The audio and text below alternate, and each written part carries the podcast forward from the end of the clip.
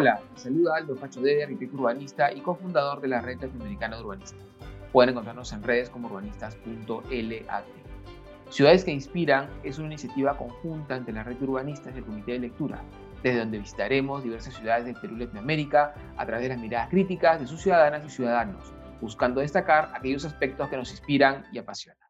Hola Jessica, estamos ya en el cuarto y último episodio de esta quinta temporada, Ciudades y Naturaleza.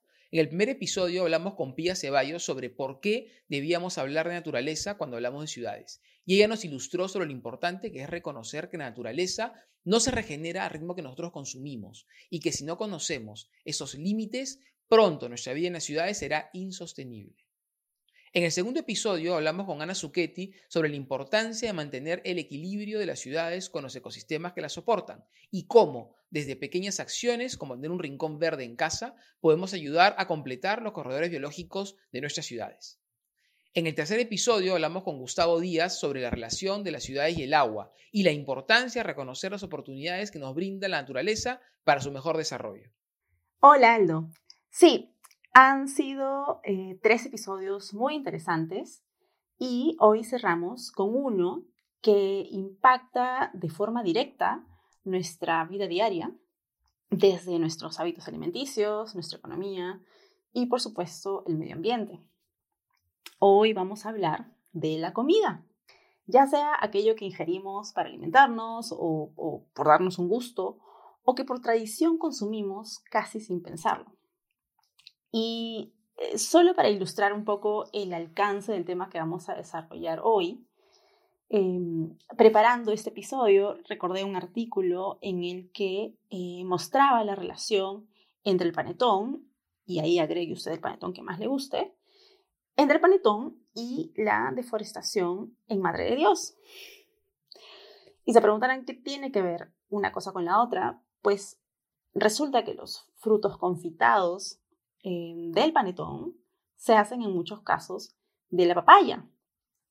Y este artículo contaba la creciente extensión de estos cultivos, estos monocultivos, en la selva de Madre de Dios para dicho fin, para convertirse en panetón finalmente, y que está constituyendo uno de los principales factores de deforestación en la región.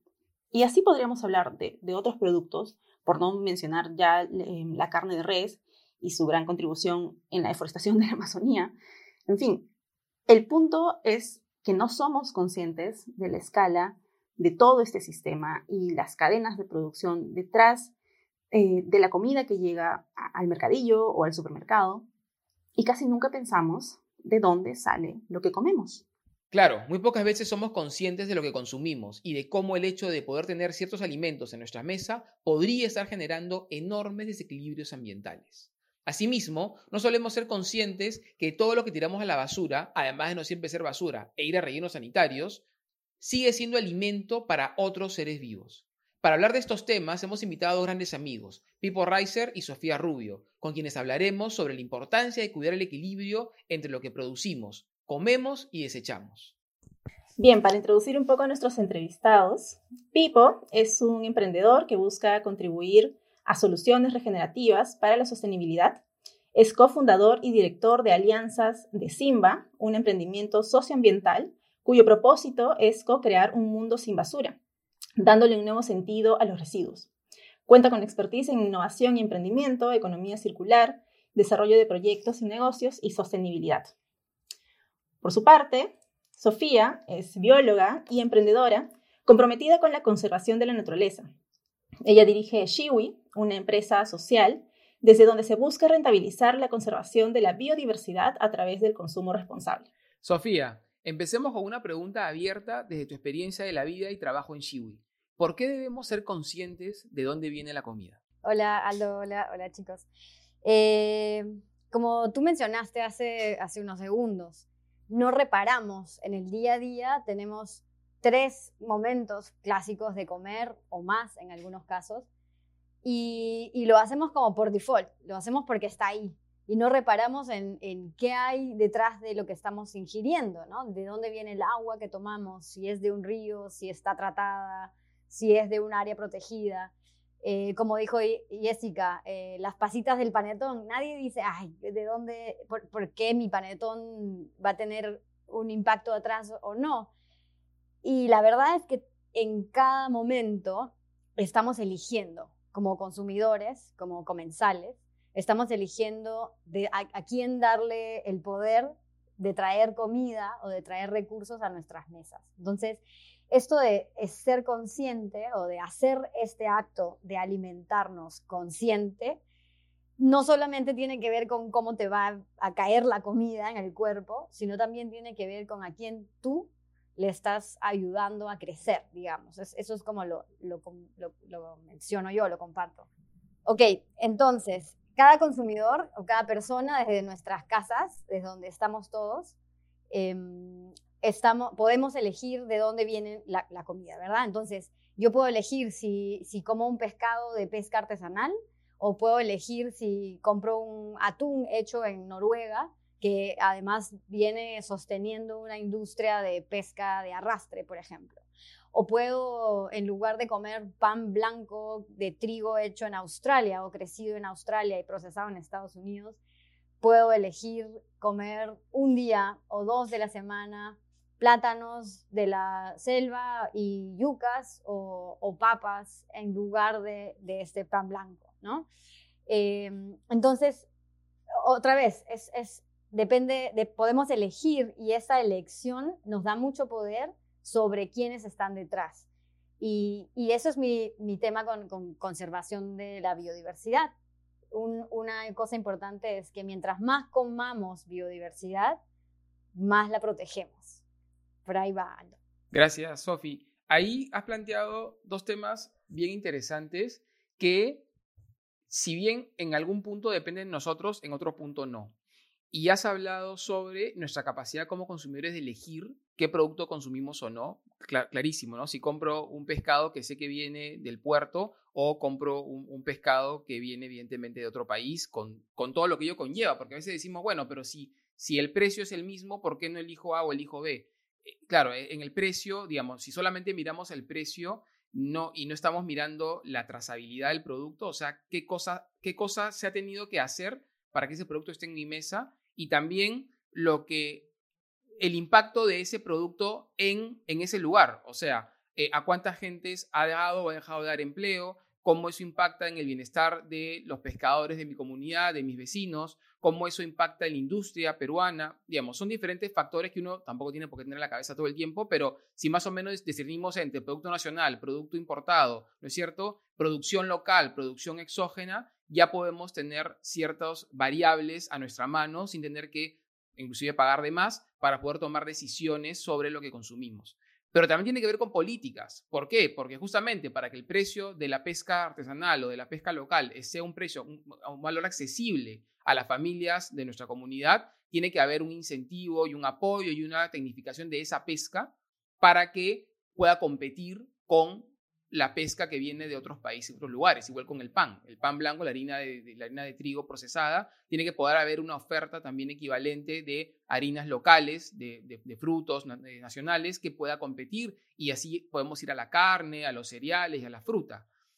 Así, asimismo también eh, a veces este estímulo al consumo que, estamos, en el que estamos inmersos en, en, este siglo XXI, que nos invitan a siempre consumir de más y a comprar más. Es más, si compras más, es más barato, hace también que a veces nos excedamos en el consumo, no por necesidad, sino simplemente porque está a mano y generemos un impacto tremendo también en la cadena de producción, o sea, depredando bosques para sembrar masivamente, generando una sobre, una, eh, digamos, exigiendo a los animales de formas ya totalmente antinaturales y generando un impacto obviamente transversal en nuestra naturaleza, porque finalmente, como lo hablábamos con, con, con Pía, con Ana y con Gustavo, todo nos revierte, ¿no? Finalmente siempre nos vuelve a nosotros de maneras diversas, pero estamos siempre viviendo el impacto de nuestras acciones inmediatas, mediatas y colectivas. Sí, Aldo, es, cierto. Em, acabas de decir sobre política, en verdad todo es política y el acto de, cada persona en, la mesa es político. Entonces,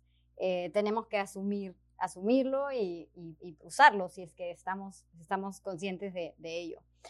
Eh, es cierto, lo de los incentivos es importante y sabemos que, como un sistema llamado Perú, o como un sistema alimentario, si lo queremos ver así en más grande, todo nos revierte y todo circula. Y a veces lo que es barato para nosotros está siendo caro para otras personas en otro lado. Y eso pasa mucho también con la ropa, no solo con la comida, pero a veces un producto que es importado y es producto de la industria más grande en escala, es más barato, de todas maneras, pero ahí no se están cuantificando los costos ambientales que, que, la tierra va a pasar o el costo de la propiedad de la tierra que tal vez tiene conflictos detrás, eh, etcétera, etcétera. Entonces, eh, y una cosa que, me vino a la cabeza mientras decías, eh, mientras conversábamos, era lo de las dietas las dietas y las tendencias de las dietas que ahora vemos en Internet, que cada persona tiene un punto de vista y lo comparte muy abiertamente, a veces esas pequeñas cosas inofensivas arrastran en masa volúmenes de compras de cosas que, no que, que, tienen impacto general o mayor eh, en deforestación, por ejemplo. ¿no?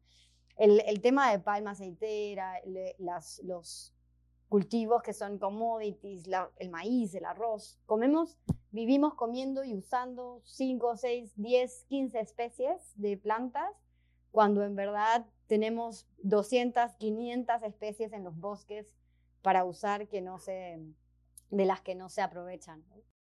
Claro, Sofi, y ahí tiene que ver otra vez, como dices tú, políticas y desarrollo territorial. Hoy, en el Perú, es más fácil que llegue un contenedor de maíz de la Argentina o frutas de Chile a que llegue frutas y vegetales de la Amazonía.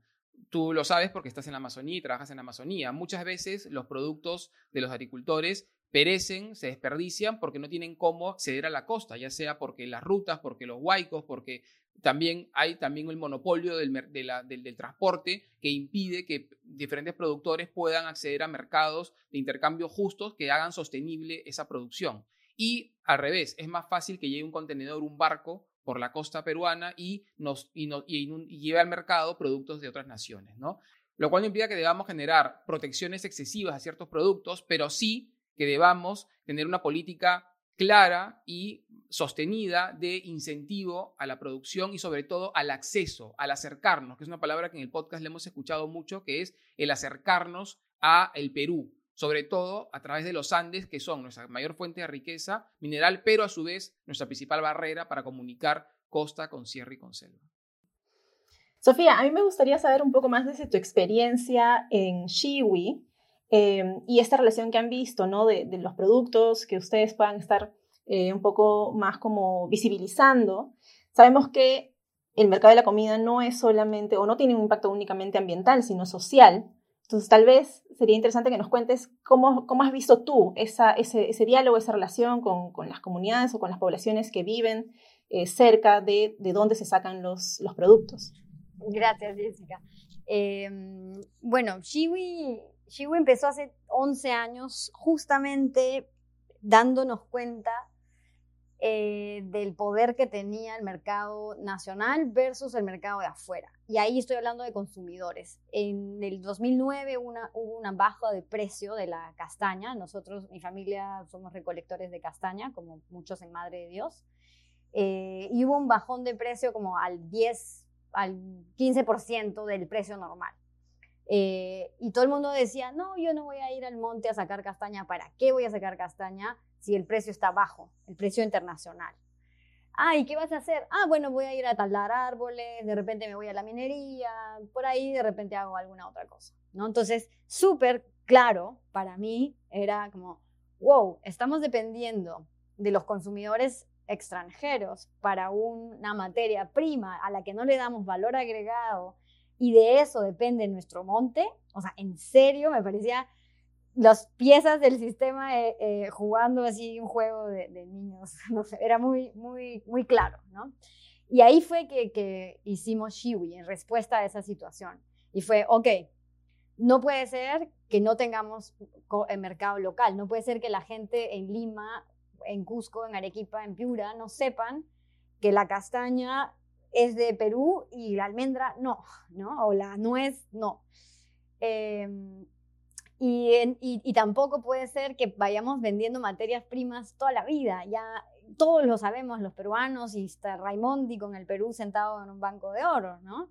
Como ya. Entonces dije, bueno, ¿qué puedo hacer yo desde mi lugar como recolectora de castañas? Entonces empezamos Chiwi eh, a darle valor agregado a, a la nuez y a venderla en el mercado local. Han sido 10 años Felizmente ahora la gente conoce más la castaña gracias además a los cocineros y el boom gastronómico está, está cada vez más conocida. Em, y eso en un punto em, pudimos eh, replicarlo. Entonces, así como nosotros en la reserva Tambopata, recolectando castañas, accedíamos al mercado local, pudimos hacer una pequeña red con otros productores en otras áreas eh, de conservación para darle fuerza a la conservación del territorio. Entonces, ahí es haciendo rentable la conservación del territorio a través de productos alimenticios principalmente, ¿no? Y ahí fue que empezamos a vender aceite de coco, gracias a los aliados en San Martín, eh, o, una alianza con, la Asociación de Conservación en Amazonas, de conservación privada en Amazonas, empezamos a vender miel y así, ¿no? Se, empezó, a, empezó a crecer la red de personas que haciendo conservación producían alimentos eh, con valor agregado para llevarlos a los consumidores.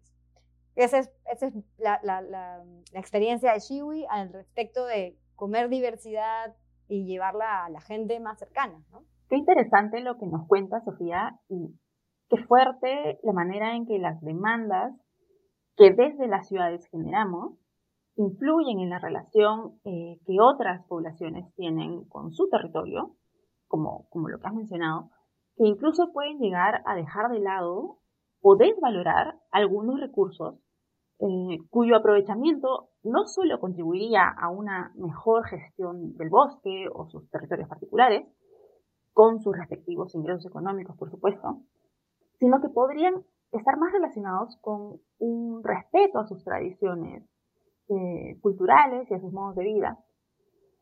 Y es ahí donde se puede ver el alcance de las decisiones que tomamos eh, desde las ciudades cuando escogemos consumir uno u otro producto. Ahora, si bien Sofía nos cuenta este impacto de nuestras demandas como consumidores desde las ciudades hacia afuera, ¿qué pasa eh, dentro de las ciudades? ¿Qué pasa una vez que llegan los productos y se reelaboran eh, para llegar a nuestras mesas. ¿Qué pasa finalmente con nuestros residuos? Y ahí, eh, un poco completando el círculo de lo que pasa afuera con lo que pasa dentro de nuestras ciudades, eh, Pipo, desde, desde tu experiencia en Simba, y cuéntanos por favor un poco más de qué trata este proyecto, pero desde tu experiencia, ¿por qué es tan importante saber a dónde van nuestros residuos ¿Y qué pasa con ellos en la ciudad? Eh, muchas gracias eh, por el espacio y la pregunta. Y en realidad mí se me viene mucho en esta conversación a la mente una caricatura que vi hace unos años en la que tenías a un lado la ciudad y al otro lado el campo. Y el campo ingresaba un campesino con una canasta de frutas y verduras maravillosa a la ciudad y de la ciudad salía una persona cargando un tacho de basura hacia la naturaleza. Y un poco lamentablemente hoy esa es la relación que tenemos de alguna forma y es el impacto que genera la ciudad. Y nosotros eh, hace unos 5 o 6 años nos hicimos una pregunta que nos cambió la vida, que es, oye, ¿qué pasa con la basura? ¿Qué pasa con aquello que descartamos, que mal llamamos la basura? Porque en realidad la basura no es más que cientos de tipos de materiales que los juntamos todos, se contaminan y los sacamos, ¿no? y se van de nuestra puerta y, deja de ser nuestro problema, en teoría, pero obviamente no deja de ser nuestro problema. Y empezar a responder esa pregunta nos llevó a fundar lo que hoy es Simba. Simba significa sin basura y es básicamente resume nuestra misión. Queremos vivir en un mundo, en un Perú sin basura. Eh, queremos resignificar lo que son los residuos. Hoy día le llamamos solo basura aquello que realmente no se reaprovecha porque una vez que se reaprovecha deja de ser basura y pasa a ser materia prima. Y nosotros nos enfocamos especialmente en los residuos orgánicos, que es la fracción más grande de los residuos, entre 50 y 60% de los residuos son orgánicos, los orgánicos son cáscaras, restos de comida, huesos, etc. Y de hecho, los residuos orgánicos, para sorpresa de muchos, son los residuos que a nivel de huella de carbono, impacto en cambio climático, más contaminan. Los residuos orgánicos hoy se van a un relleno sanitario, a un botadero, se empiezan a descomponer y generan metano, que es un gas de efecto invernadero súper potente. Entonces, nos volteamos y dijimos, bueno, ¿qué, ¿qué se está haciendo hoy día para remediar ese impacto y para reaprovechar porque al final los residuos orgánicos son en muchos casos comida o potencialmente reaprovechables. ¿Qué se está haciendo con todo esto? Y la respuesta era nada o muy poco en el mundo formal. Pero en el mundo informal encontramos que, por ejemplo, los restaurantes de Lima eh, tenían a unas personas que venían en la noche, que se le conoce como los chancheros, que básicamente se llevaban toda la basura y alimentaban de forma muy empírica e informal cerdos con, esos, con esa comida, esos residuos orgánicos que botan los restaurantes, supermercados, etc.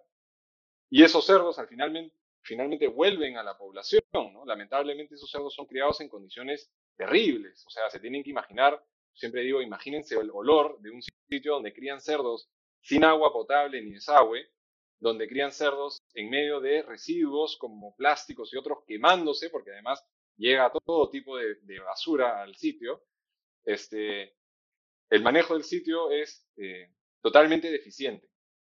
Y obviamente las condiciones sanitarias de esa carne que llega al mercado también lo son.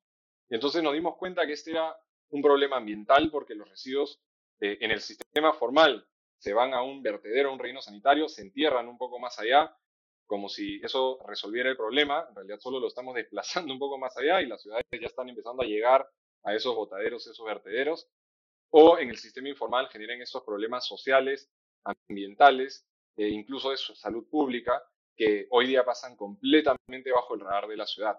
Ahora, en términos de magnitudes, eh, hay en Lima alrededor de 8.000, se, estima entre 8.000 y 9.000 chancherías, 9.000 familias dedicadas a esta actividad que producen más o menos el 40% de la carne cerdo que consume la ciudad y esa carne en casi todos los casos no es apta para el consumo humano. Entonces, eh, seguramente cuando empecé a hablar de residuos dijeron que tiene que ver eso con la comida, pues la próxima vez que vas al chifa y te pides tu chanchito, es posible que haya sido producido con, aquello que botaste de ese mismo chifa.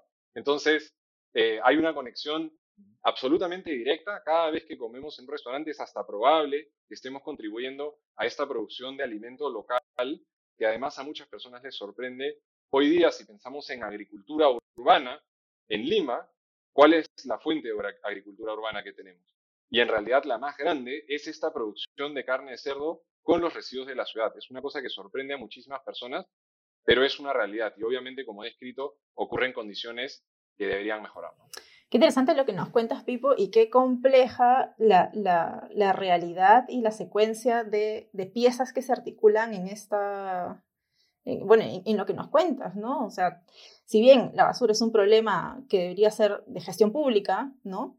Como tú dices, muchas veces desplazamos simplemente ese problema, pero no es que ese problema desaparezca en cuanto dejamos la basura en la esquina, sino que hay, hay una población que busca beneficiarse de esa basura, porque no, no le queda de otra, entonces hay un tema social muy fuerte, pero que a la vez se mantiene con, con sacándole, ¿no? Sacando, este, sacándole un, beneficio económico al, al, reuso de esta, de esta basura.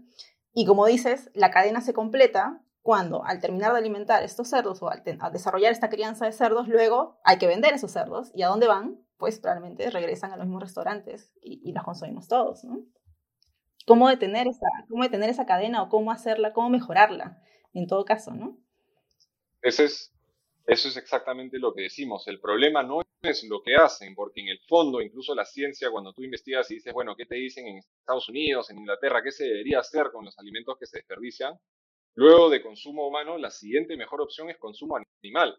¿no? Es el mejor uso de mayor valor agregado que le puedes dar a, estos insumos, residuos que se convierten en insumos, pero obviamente eso tiene que ocurrir con una cierta formalidad, con ciertos procesos que aseguren la inocuidad, tiene que ocurrir con colaboración de las personas y los restaurantes para separar aquello que puede convertirse en alimento de bolsitas plásticas y otros tipos de residuos, incluso vidrios rotos y todas las cosas que se pueden encontrar en esa mezcla. Entonces, em, creo que uno de, los problemas que tenemos en el Perú con este tema es lo que tú dijiste, que se considera que los residuos deben ser un problema que el sector público debe resolver. Y en realidad, para mí no es así. los residuos son una responsabilidad compartida y en la ley de gestión de residuos lo dice. Dice, hay una responsabilidad compartida entre todos los actores de la cadena. ¿Por qué? Porque si yo en mi tacho sumo, este, junto los residuos de comida con el plástico, ese plástico deja de ser reciclable. Entonces, yo con mi acción, por más que tenga el mejor sistema municipal, maté la posibilidad de poder reaprovecharlo. Tiene que ser, y por eso es un problema tan complejo de resolver, porque cada actor de la cadena tiene que asumir su responsabilidad. Y ahí es también donde conectamos con las cosas que podemos hacer en el día a día, cada uno de nosotros, desde nuestras casas, desde incluso las decisiones de compra que tomamos, para tomar eh, acción y hacernos cargo de nuestro impacto en, esta, en este tema. Y a mí me gusta esta problemática de todas las problemáticas ambientales que tenemos. Me encanta la de los residuos, porque todos producimos residuos todos los días de nuestras vidas. Si comiste hoy, produjiste residuos. Si compraste un chicle, produjiste un residuo. Y por lo tanto es muy tangible, es muy cotidiano. Y pequeños cambios, por lo tanto, eh, acumulados en el impacto que podemos lograr en muchas personas durante mucho tiempo, sí pueden generar un cambio enorme en los efectos de largo plazo. Claro, Pipo, clarísimo y además conecta de manera perfecta con lo que decía Sofía, cómo, eh, digamos, finalmente este consumo consciente no es solamente un tema de responsabilidad social, un tema de conciencia del medio ambiente, no solamente es un tema de, em, solidaridad y de visión territorial, que debiera ser el tema principal, pero digamos, saliendo de, esos temas que pueden ser a veces complejos o ajenos para la mayoría de, nuestros oyentes, es un tema de salud, de salud directa del consumidor, que finalmente esas malas acciones que se empiezan en casa, cuando, como dices tú, mezclamos en el mismo tacho de basura residuos orgánicos, llámense restos de frutas, restos animales, restos de comida, con plásticos, tecnopor, vidrio y objetos que no pueden ser consumidos por animales, ese primer acto de no conciencia genera una cadena de inconsciencia que nos puede, que no, evidentemente revierte en nosotros cuando vamos al supermercado y compramos animales que por más que tenga el sello de una casa de crianza, no siempre está la trazabilidad, eh, digamos, eh, clara, ¿no? O sea, cuál es el origen de ese animal y cómo se alimentó. Eso también lleva a una enorme responsabilidad de quienes nos venden los alimentos, porque claro, uno va a un supermercado, va a un mercado confiando en que su casero o el supermercado te vende un producto donde se ha revisado la trazabilidad y por ende hay garantías de que ese alimento es un alimento saludable, un alimento por lo menos que no me va a enfermar. Responsabilidad directa de quien vende el producto. Y también hay un factor importante que es, y ahí también lo que decía Sofía, ¿no? O sea, si nosotros somos más conscientes de lo que nuestro entorno produce, probablemente podamos tener una dieta mucho más diversa y mucho más rica que estarnos ciñendo a ciertos productos que nos ponen en el supermercado en el mercado, que a veces nos obligan a una dieta más restringida y por ende nos afectan a la salud. Entonces, vemos cómo acciones concretas y directas de cada uno en su casa, como es qué compro, ¿no? ¿Cuál es mi, cuál es mi lista de mercado y, qué, y cómo, cómo elijo los productos que compro, mm, asumiendo una equivalencia en valor. Segundo, ¿qué hago con lo que desecho? Que como dice Pipo, no es basura sigue siendo materia prima consumible para diferentes, para diferentes eh, cadenas que siguen a la nuestra, que es el consumo doméstico. Sobre lo que acabas de decir, Aldo, y, respecto a lo que nos contaba Pipo, es no solamente qué compres, entonces qué cambias en tu lista para agregar biodiversidad, para agregar productos locales, sino a quién le compres. Y ahí es importante porque insertas en tu, en tu lista o en tu radar a más personas y a personas que están cerca a ti y a, eh, o sea, a proveedores, a caseros. Y felizmente todavía en Perú tenemos mercados de, mercados de barrio, ¿no? En otros países todos esos son supermercados y están articulados en cadenas grandes, pero en nuestro caso, en Perú, en todas las provincias todavía tenemos estos mercados a los que podemos preguntarle a la casera cómo se usa tal fruta o tal verdura eh, y, y, cómo esa casera eh, gana de eso y a quién le compra. Entonces, para que no se quede solo, nuestra conversación no se quede solo en, en el producto, en los alimentos, en el recurso, eh, tomo tus, tus comentarios para insertar en ese sistema a las personas, ¿no? porque finalmente las personas que como productores, desde los agricultores, con el conocimiento de, hacer papas y qué tipo de papas, desde las abuelas para preparar la receta del, del tarwi o de la hoja de nabo, ¿no? hasta eh, las personas que nos cuenta Pipo que son parte ya en la ciudad eh, del, mismo sistema, ¿no? Solo, solo quería sumar, sumar eso a la, a la ecuación. Buenísimo. Y yo quiero dejarles una visión de lo que es posible si empezamos a cambiar la mentalidad sobre los residuos. Eh, en Lima generamos 10.000 toneladas de residuos cada día. Esos son mil camiones grandazos de basura llenos por día. Y más de la mitad de eso, el 52% para ser exactos, son residuos orgánicos. Hoy día se reaprovecha menos del 1%. Ahora imagínense si esas 5.200 toneladas diarias fueran reaprovechados todos esos nutrientes para producir buenos alimentos localmente, con respeto al, al insumo, con respeto al proceso, y esos alimentos vuelven al mercado. ¿Cuántas personas podrían alimentarse de aquello que desechamos? ¿Cuánto eh, maíz y soya tendríamos, no tendríamos que importar para alimentar animales, que es lo que hacemos hoy día. ¿Cuánto más resiliente sería nuestro, nuestro sistema? ¿Cuánta seguridad alimentaria podríamos proveer? Porque hoy día realmente dependemos de estos precios de commodities que son fluctuantes y que son parte de por qué estamos viendo la inflación que estamos viendo en este momento. Entonces, el darnos cuenta del potencial enorme que hay e imaginarnos la ciudad como un metabolismo y ahí la economía circular, y pensar en todos estos potenciales que hay con aquello que simplemente desechamos al tacho, eh, realmente nos abre los ojos hacia el, potencial enorme que tenemos, no solo para generar una ciudad más sostenible, una ciudad más limpia, sino este, para generar alimentos, para generar empleos, para generar economía local. Es, es tan increíble los, los beneficios múltiples y de paso mitigamos el cambio climático y de paso tenemos seguridad alimentaria. O sea, ¿qué más, qué más queremos? En el mundo las buenas soluciones ahí tienes bastantes, con algo que le prestamos tan poca atención como aquello que votamos. Gracias, gracias Sofía y Pipo. Yo solamente quisiera agregar, em, agregar y tal vez un poco eh, resaltar algo que se venía, que, ha pasado a lo largo de todo el episodio, que es acerca del consumo consciente, no solamente a nivel de la ciudad, sino a nivel individual, ¿no? Que finalmente ese consumo consciente además de escoger productos, significa un consumo consciente que hacemos de la naturaleza, porque consumimos naturaleza. Em, y desde las ciudades, que esa conciencia o que ese consumo consciente eh, nos lleve a pensar en cómo generamos ciertas demandas que van a impactar en un territorio fuera de la ciudad, ¿no? Y de los productores que habitan ahí y que básicamente contribuyen con la generación de los productos que consumimos.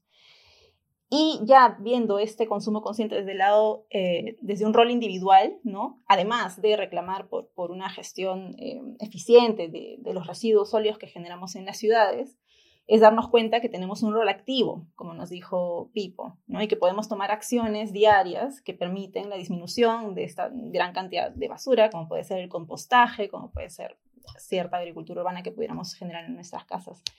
Entonces, yo me voy con, ese, con esa idea, un consumo consciente en muchas escalas y también como, como ciudadanos. Muchas gracias, Pipo y Sofía, por su tiempo y por los grandes mensajes que nos dejan en este episodio del podcast. Eh, me parece notable el cierre de la conversación cuando finalmente Sofía dice, ojo, pero no nos quedemos solamente en la elección de productos, sino pensemos en las personas. Y cuando Pipo dice, ojo, acá en todo este círculo hay personas. Y eso es importantísimo porque más allá de la empatía que podemos tener con la naturaleza, nuestra preocupación o no por el cambio climático o, digamos, otro, otro tipo de eh, conciencias que, en, que en, estas, en este podcast promovemos, tiene que haber una conciencia real en la vida misma, en la de uno, para empezar, ¿no es cierto? La, autosostenibilidad y en la de nuestro entorno directo que también garantiza nuestra vida. Y eso está directamente relacionado con lo que comemos, y ese es el mensaje, creo yo, más fuerte de, esta, de, este, episodio, es, ojo, en tu decisión de lo que consumes y en el cómo y en el qué haces con lo que para ti son, es basura, estás decidiendo sobre cómo vas a vivir y sobre tu vida misma. ese mensaje me parece muy potente, me parece que nos va a llevar a que la próxima vez que vayamos al supermercado o al mercado o al casero pensemos dos veces más lo que consumimos y también nos va a permitir poder comprender por qué, cómo el impacto de consumir ciertas cosas, ya panetón, voy a pensarlo dos veces, aunque me gusta, ¿no? Está generando impactos que ni imaginamos en el territorio, afectando comunidades, ecosistemas y la vida misma. Porque evidentemente, ya no voy a irme en detalles, pero la deforestación impacta en la vida en la costa también, porque los ciclos de la naturaleza afectados terminan generando ¿no? una afectación directa en cada espacio del territorio nacional, continental y global. Entonces, esa pequeña decisión de qué voy a comer mañana y qué voy a hacer con lo que, con lo que para mí es residuo, creo que después de este episodio debemos pensarla dos veces y imaginar cómo hacer de ese acto un acto más consciente. Gracias, Aldo. Gracias, Jessica. Qué lindo compartir contigo, Pipo, esta conversación también. Em, espero que cada vez que vamos al mercado para comprar, pensemos, pensemos dos veces antes de, de ver la planificación del menú de la semana y le demos chance a cosas nuevas para probar diferentes sabores, diferentes texturas. Gracias Aldo, Jessica, Sofi, igualmente un gustazo compartir este espacio contigo. Y en realidad el, mensaje final es que cada vez que colocamos en el algo en el tacho, recordemos que nada se pierde y todo se transforma. Está en nuestras manos ver si eso se transforma en basura, en contaminación, o si se transforma en un bien de valor agregado, colaborando con personas de nuestro entorno que pueden darle el valor a eso que desechamos. Bueno, muchas gracias a los tres. Por mi parte, me despido hasta una nueva visita a aquellas ciudades que nos inspiran y apasionan. Muchas gracias por escucharnos.